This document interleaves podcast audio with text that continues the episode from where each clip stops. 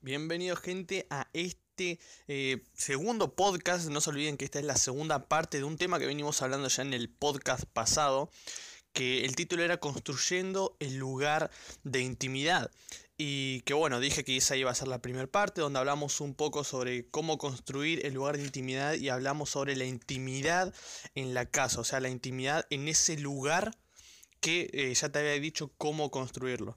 Así que en el día de hoy voy a hablarte de la segunda parte y quiero empezar hablando sobre el rostro de Dios. Así que sin mucho, mucho más quilombo, mucho más lío, vamos al podcast.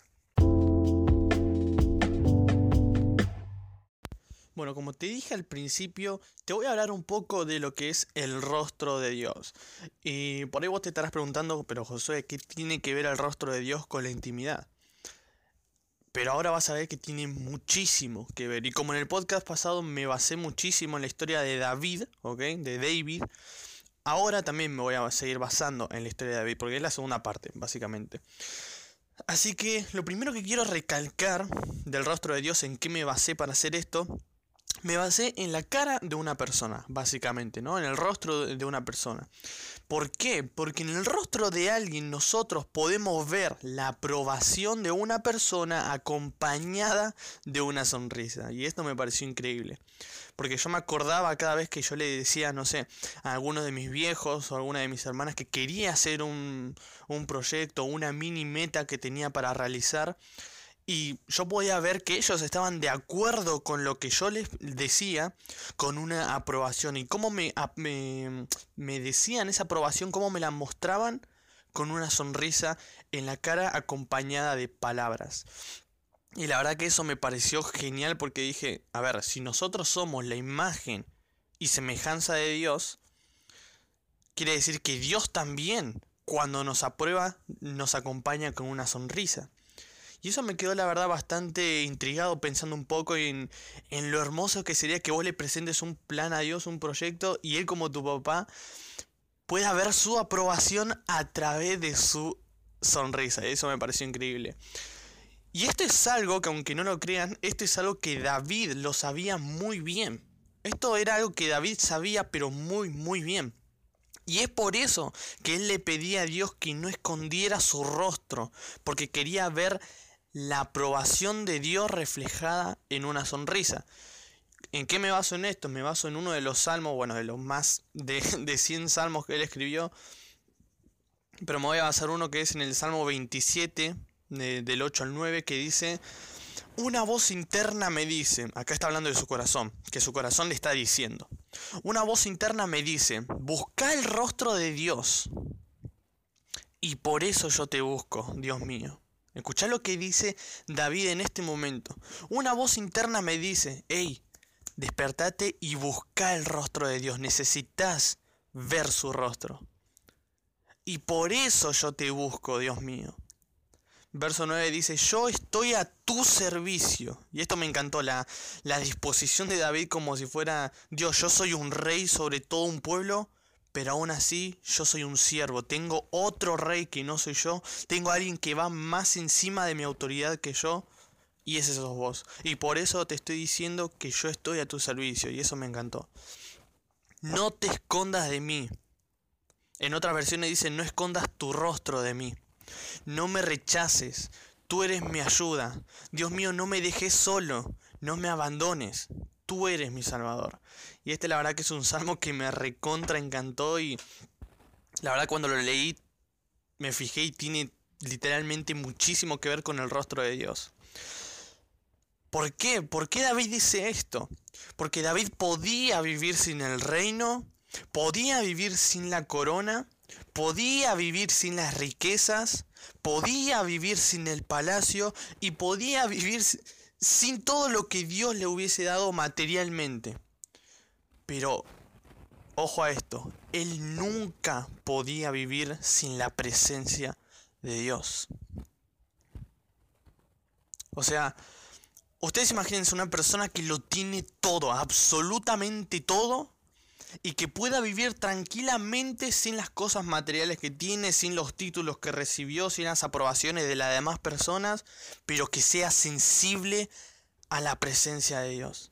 Que diga, ¿sabes que yo puedo vivir sin tener una casa? Yo puedo vivir sin tener un trabajo. Yo puedo vivir eh, estando solo. Yo puedo vivir, pero la única cosa que necesito para vivir es la presencia de Dios. Y David era tal cual. David podía vivir sin el reino, sin la corona, sin la riqueza, sin eh, el palacio, sin todo lo que Dios le había dado, pero nunca podía vivir sin Dios. ¿Y esto a qué me lleva? Esto me lleva a un principio que lo tuve que anotar y todo porque me encantó. Y es que la aprobación de Dios no está en las cosas que Él nos da sino en su simple pero poderosa mirada y sonrisa. Y esto la verdad que es algo de lo que justamente veníamos hablando un poco antes, que David literalmente podía vivir sin las cosas materiales, pero no podía vivir sin Dios. Y sí o sí, escuchate esta, sí o sí David todos los planes que él tenía, ya sea para ir a pelear, ya sea para ir a cerrar algún trato con otro rey, ya sea para eh, para ir a adorar incluso a Dios, él sí o sí tenía que decírselo a Dios. Y de ahí eso me lleva al principio que les dije, que David siempre, al poner primero a Dios antes que cualquier otra cosa, él siempre buscaba la aprobación de Dios. Y él sabía bien dónde podía encontrar esa aprobación. Por eso la aprobación de Dios no está en las cosas que Él nos da. No es que nosotros le pedimos a Dios, Dios, mostrame algo, mostrame esto, mostrame eh, si esto es para mí, mostrame si esta persona es para mí, si esta carrera, si este trabajo. Y por ahí nosotros vemos lo material que nos viene que posiblemente puede ser una aprobación de Dios.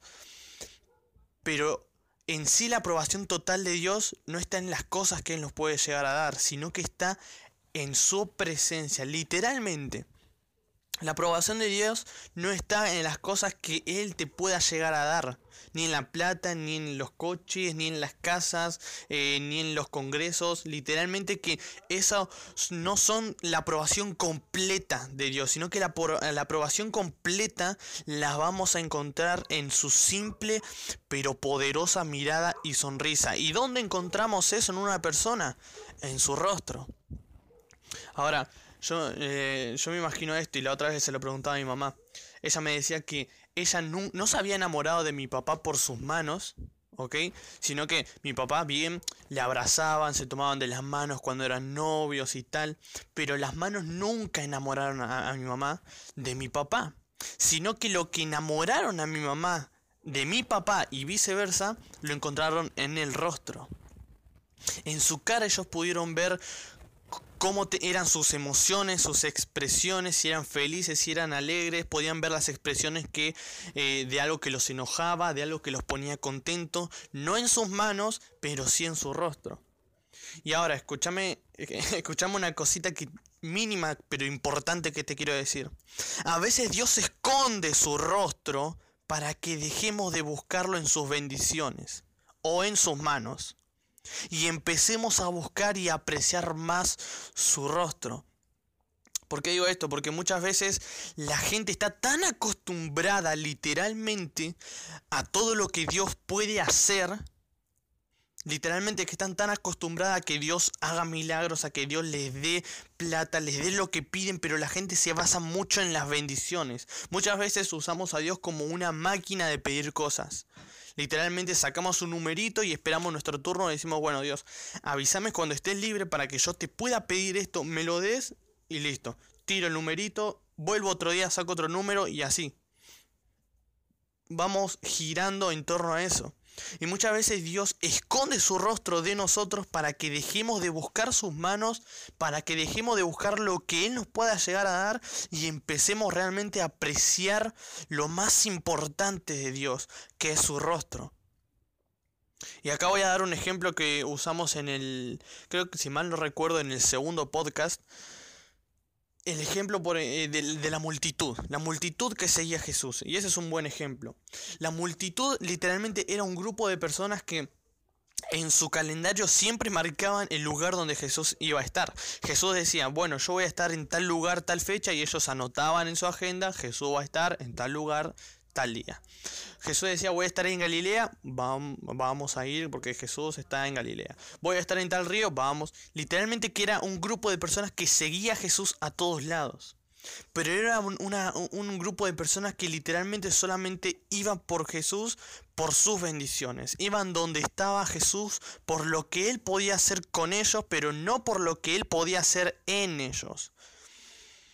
O sea que buscaban y miraban las manos de Dios, pero estaban muy lejos de su rostro.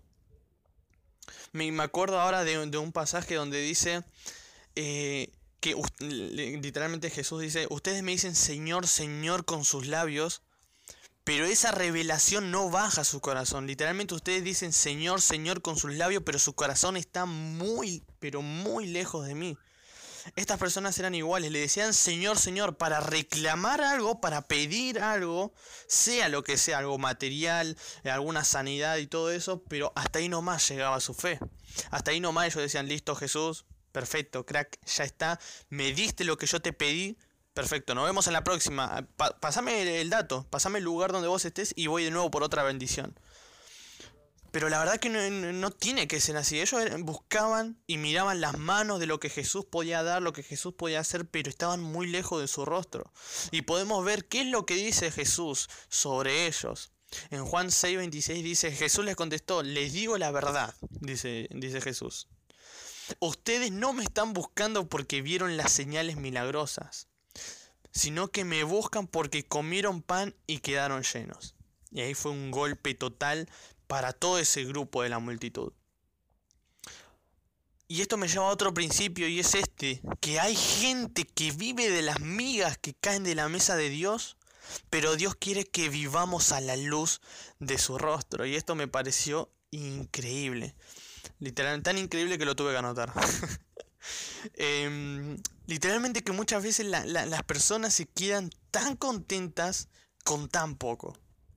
Las personas nos quedamos tan contentas con Dios, por favor, dame una amiga de lo que cae de tu mesa, dame alguna pequeña bendición que tengas por ahí que te sobre. Y cuando Dios nos la da, ah, estamos contentísimos.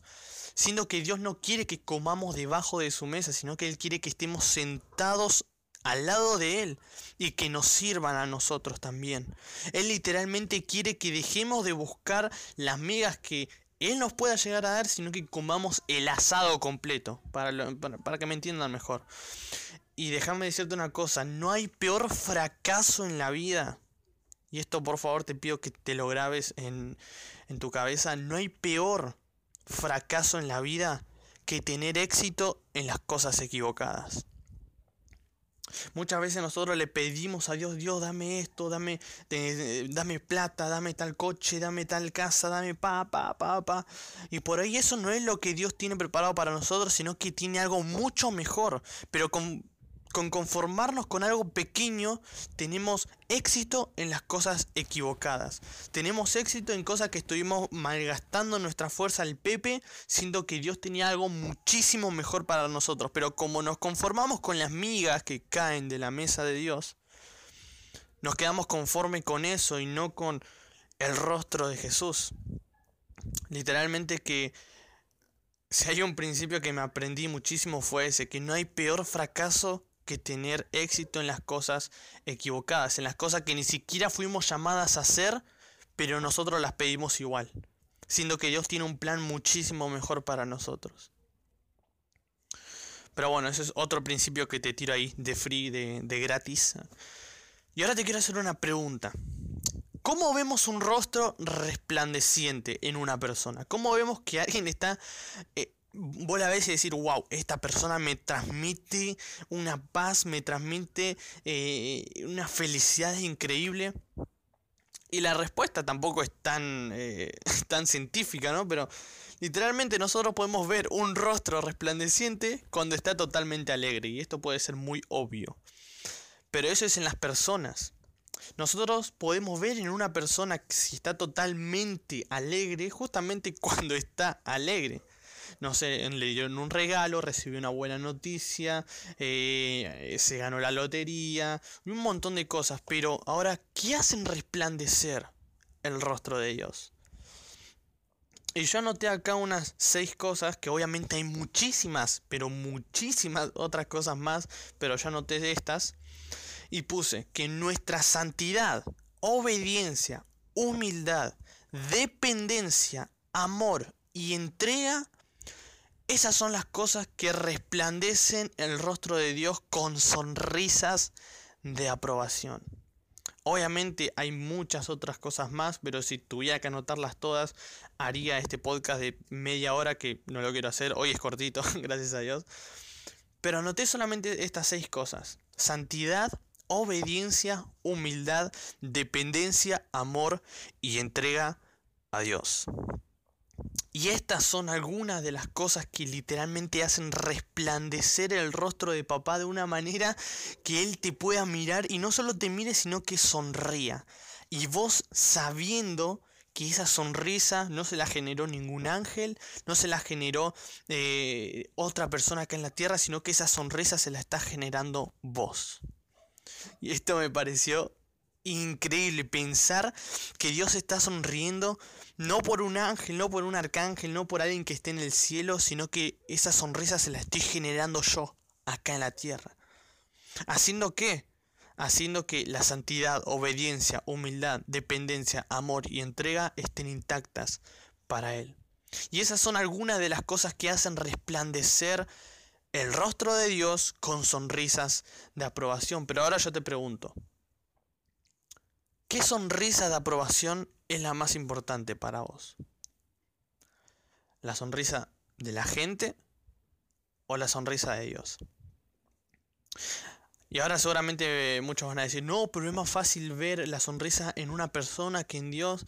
Y, me acuerdo que alguien me dijo, bueno, si Dios quiere una vida exitosa para sus hijos, porque hay gente que no conoce a Dios, hay famosos que no conocen a Dios, que no buscan el rostro de Dios, pero sin embargo hoy en día son recontra hiper mega mil famosos y tienen banda de plata. Y esa es una respuesta que yo te la puedo dar ahora que no sé si ustedes se acuerdan en el primer podcast, pero habíamos hablado de que Dios tiene un plan perfecto para sus hijos. Pero del otro lado de la moneda está la cara del Sata, de Satanás. Que él, si bien no puede meterse dentro de los planes de Dios, pero sí puede imitarlos. haciendo creer a la gente que empiezan bien, pero terminan mal. Lo tienen todo, pero lo pierden todo. Y ahora, mucho mm, contestando la pregunta de por qué hay famosos que no conocen a Dios, pero aún así hoy están literalmente viajando por el mundo, que pum, que pan, y es porque el diablo imita. El diablo es un imitador de primera mano, gente. Esto es, esto es algo que ya no tenemos que meter en la cabeza. Y muchas veces esos planes pueden parecerse porque son imitados de Dios, pero no son los de Dios. Hay un ejemplo muy, muy claro de un hombre que ya hace, hace, hace banda, que, que, murió, que es todo el mundo lo conoce, Ricardo Ford. Y él en una entrevista que le hicieron, me acuerdo que él había dicho, mira, yo tengo todo. Le dijeron, yo, yo, él, él, dijo, yo tengo todo, tengo plata, tengo fama, tengo esto, pum, pero siento que me falta algo, dijo. Por más que el chabón tenía banda de plata, el chabón tenía de todo, no le faltaba nada, él se sentía pobre, se sentía seco, se sentía vacío. Ahora muchos me van a decir, ah, callate, cerra la boca, qué sé yo, pero es obvio que el vacío de esa persona literalmente era Dios. Y no hay que ser tan científico para esto, o sea, el chabón tenía plata que supuestamente para este mundo es lo que más te hace feliz o lo que más necesitas para ser feliz. El chabón dice, bueno, ¿quieren plata? Yo tengo plata para regalar si quieren. Tengo coches, tengo fama, tengo eh, lugares para poder viajar a otros continentes, tengo casas, tengo literalmente de todo.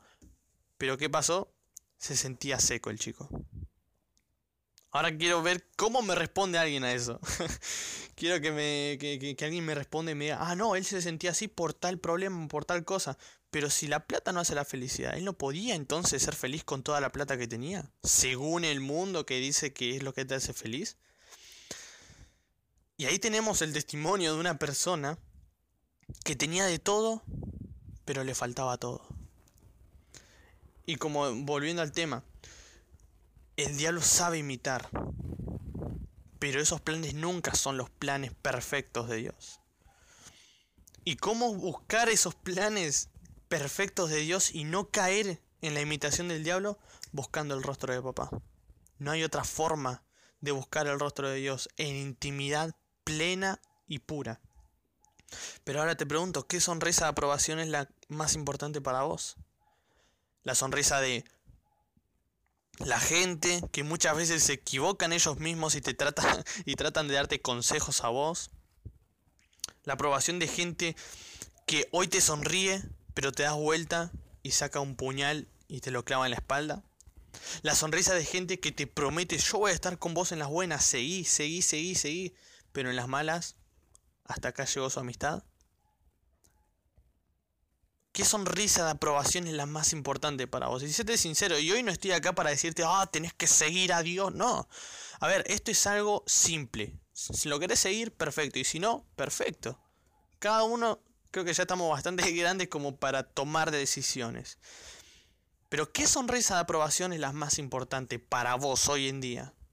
Y por ahí también sos una persona que, cree en Dios, pero la, la sonrisa más importante sigue siendo la sonrisa de la gente, la aprobación de la gente. Pero bueno, esa es una pregunta que te la dejo para vos. Hay otra pregunta que te la dejo a vos. Y ahora quiero hablar con el último punto de esta segunda parte, ¿no? De cómo construir el lugar de intimidad. Y es hablar de su habitación, de la habitación de Dios. Y esto la verdad que me encantó porque hay una canción de un grupo que se llama Barak que literalmente eh, la canción se llama Intimidad y es increíble, es preciosa literalmente. Y hay una parte que el chabón le canta a Dios y le dice, llévanos a tu lugar secreto. Y yo quedé como, wow, qué fuerte pedir llevar, o sea, que Dios te lleve a su lugar secreto, al lugar donde Él está, al lugar pleno de su presencia, al lugar donde solamente abunda la intimidad ahí. Y eso literalmente, y esto me consta de que es un lugar que no muchos tanto cristianos como no cristianos, se atreven a entrar. Porque saben que ese lugar de intimidad, esa habitación secreta de Dios, está guardado solamente para la gente que literalmente da todo por Dios. Se mete en esa intimidad, en esa habitación plena con Dios, donde ya no importa nada, no importa que la gente se burle de esa persona que está orando, que está leyendo la Biblia en su celular, que está escuchando alguna canción eh, literalmente es una habitación donde Dios está esperándonos, ahí con un café, mate, los que a vos más te guste. Pero una de las cosas que me llama de, esta, de, de la habitación de Dios, que Él quiere que nosotros tengamos esa habitación en dónde? En nuestro corazón.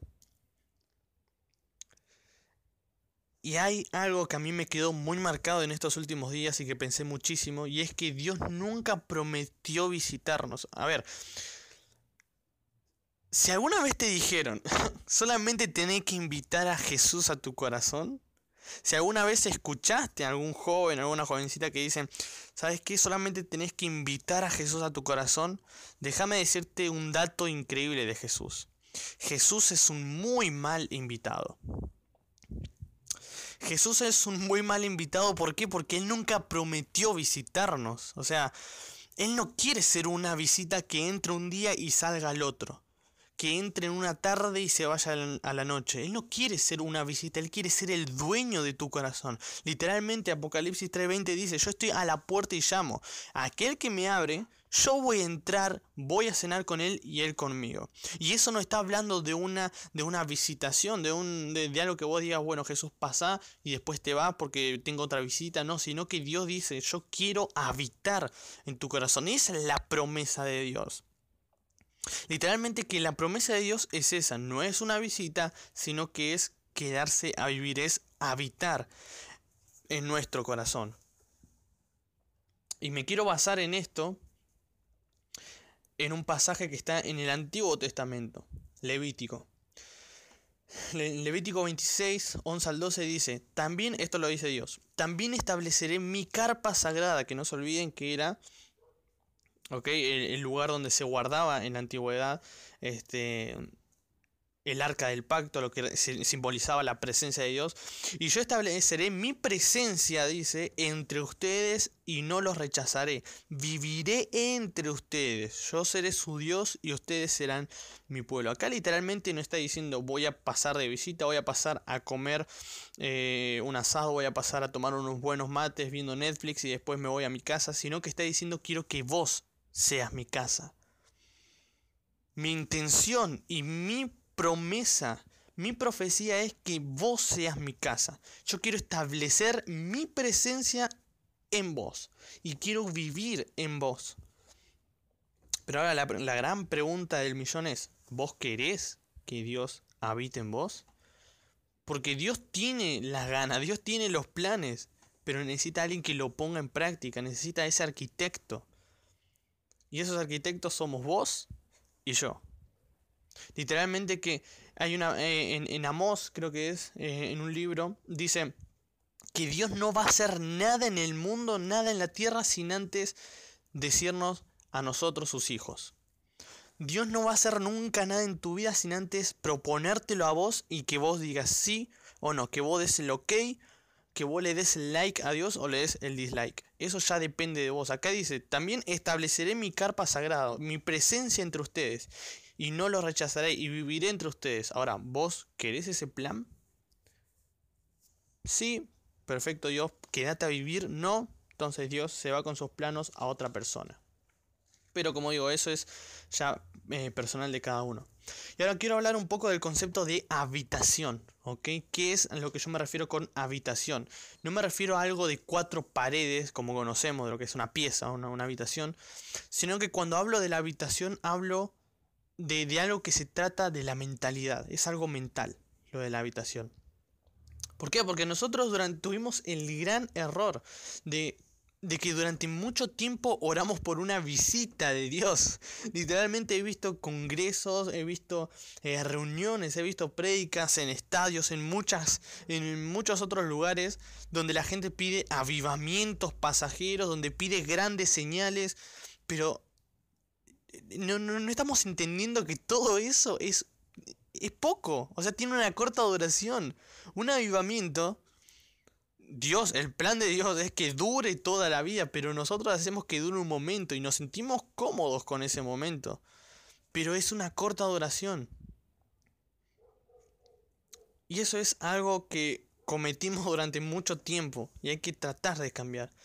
Y ahora, no se trata de una vida de conexión en los cultos. Y esto es otro error que la religión nos metió en la cabeza.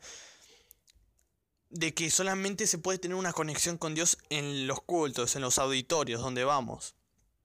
Pero déjame decirte que no se trata de una vida de conexión en los cultos, sino que se trata de una vida de conexión con papá.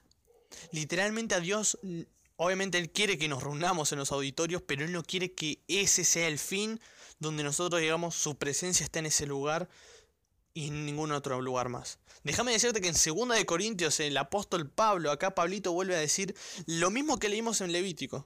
O sea, pasaron miles de años y Pablo lo vuelve a decir en el Nuevo Testamento. Pablo lo vuelve, vuelve a declarar esa profecía literalmente y dice, el templo de Dios no puede tener ningún pacto con los ídolos y nosotros somos el templo del Dios viviente. Así como dijo Dios, viviré y caminaré con ellos, yo seré su Dios y ellos serán mi pueblo. Esta es la profecía que Dios estaba dando en Levítico, mil años antes de que Pablito existiera. Y pum, un día aparece Pablito y dice, bueno, ¿se acuerdan lo que Dios prometió hace miles de años? Bueno, eso sigue vigente hasta el día de hoy. Hasta hoy, 2020, este plan sigue vigente. Déjame decirte, pero no nos metamos más en la cabeza ese estado de religión que nos dice, tenés que ir sí o sí a una iglesia para que Dios esté con vos, tenés que ir sí o sí a una iglesia para que Dios te hable, tenés que ir sí o sí a una iglesia para que vengan las bendiciones. Déjame decirte algo, ir a las iglesias está dentro del plan de Dios, pero no es todo el plan de Dios. Déjame decirte que Dios no solamente se basa en un auditorio, Dios no se limita a cuatro paredes de un auditorio, sino que Dios dice, yo estoy donde vos estás. ¿Por qué? Porque mi profecía dice que voy a caminar con vos.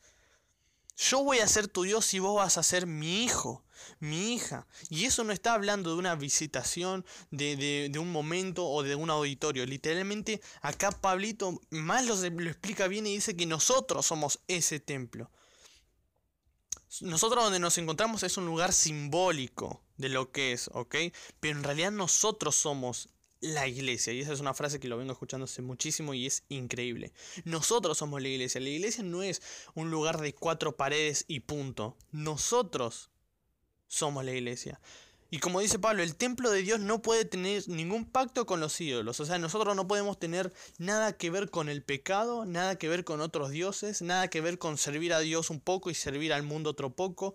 Dios quiere o el 100% o el 0%. En Apocalipsis dice, mira, yo quiero que yo quiero que seas frío o caliente, pero no tibio. A Dios no le, no, le agrada, déjame decirte esto, y puede sonar un poco duro, pero es totalmente la verdad. Igual que a nosotros, a nosotros no nos agrada la gente que dice, te ayudo hoy y mañana no. Hoy te deseo el bien, mañana te deseo el mal. Dios tampoco. Dios tampoco, Él no quiere a gente que diga, bueno, hoy te voy a dar un poco y mañana me voy al mundo. Hoy te voy a la iglesia y mañana eh, me olvido por completo de vos.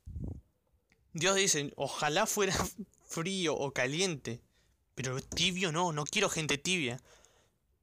Y este es un tiempo de decisión. Acá se va a ver la gente fría y la gente caliente. Acá se va a empezar a ver. Tibios no existen. O es blanco o es negro. ¿Ok? Y acá dice, el templo de Dios que somos nosotros no podemos tener ningún contacto con el pecado. Y vuelve a remesa, vuelve a remarcar la promesa que Dios había hecho en el Antiguo Testamento, que dice, viviré y caminaré con ellos y yo seré su Dios y serán mi pueblo. Pero ahora yo te pregunto, ya que Pablo dice que nosotros somos ese templo, nosotros somos esa habitación donde Dios quiere habitar y no visitar, te pregunto,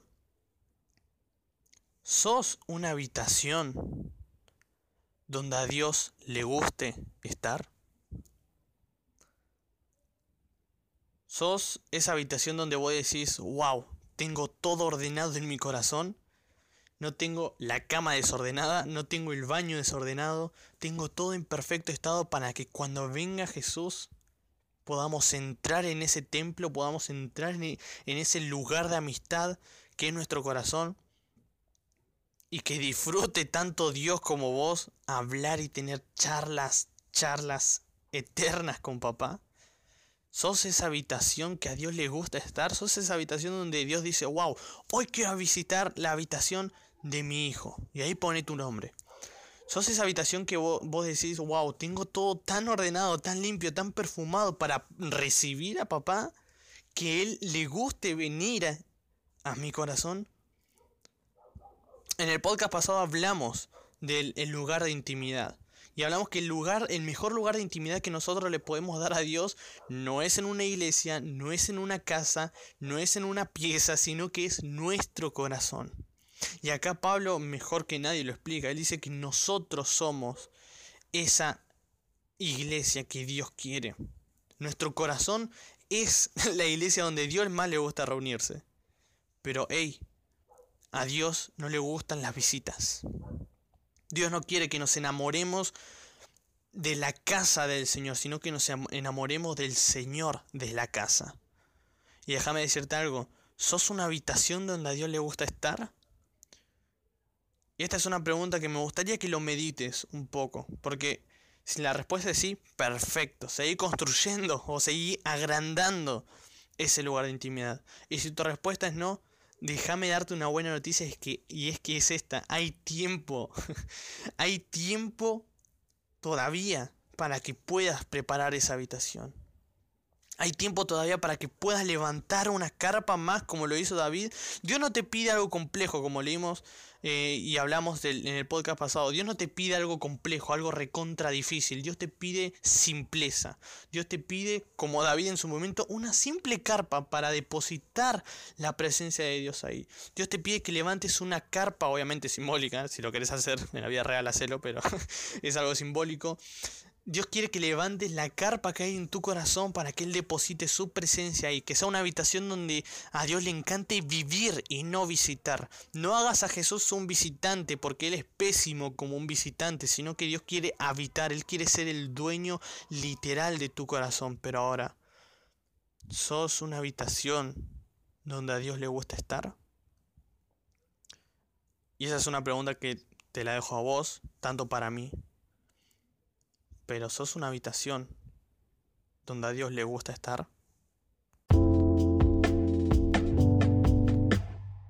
Bueno gente, llegamos al final de, este, de esta segunda parte. Ya con esto concluimos el tema anterior y este que es construyendo ¿no? el lugar de intimidad, que ya lo ven en el título y demás.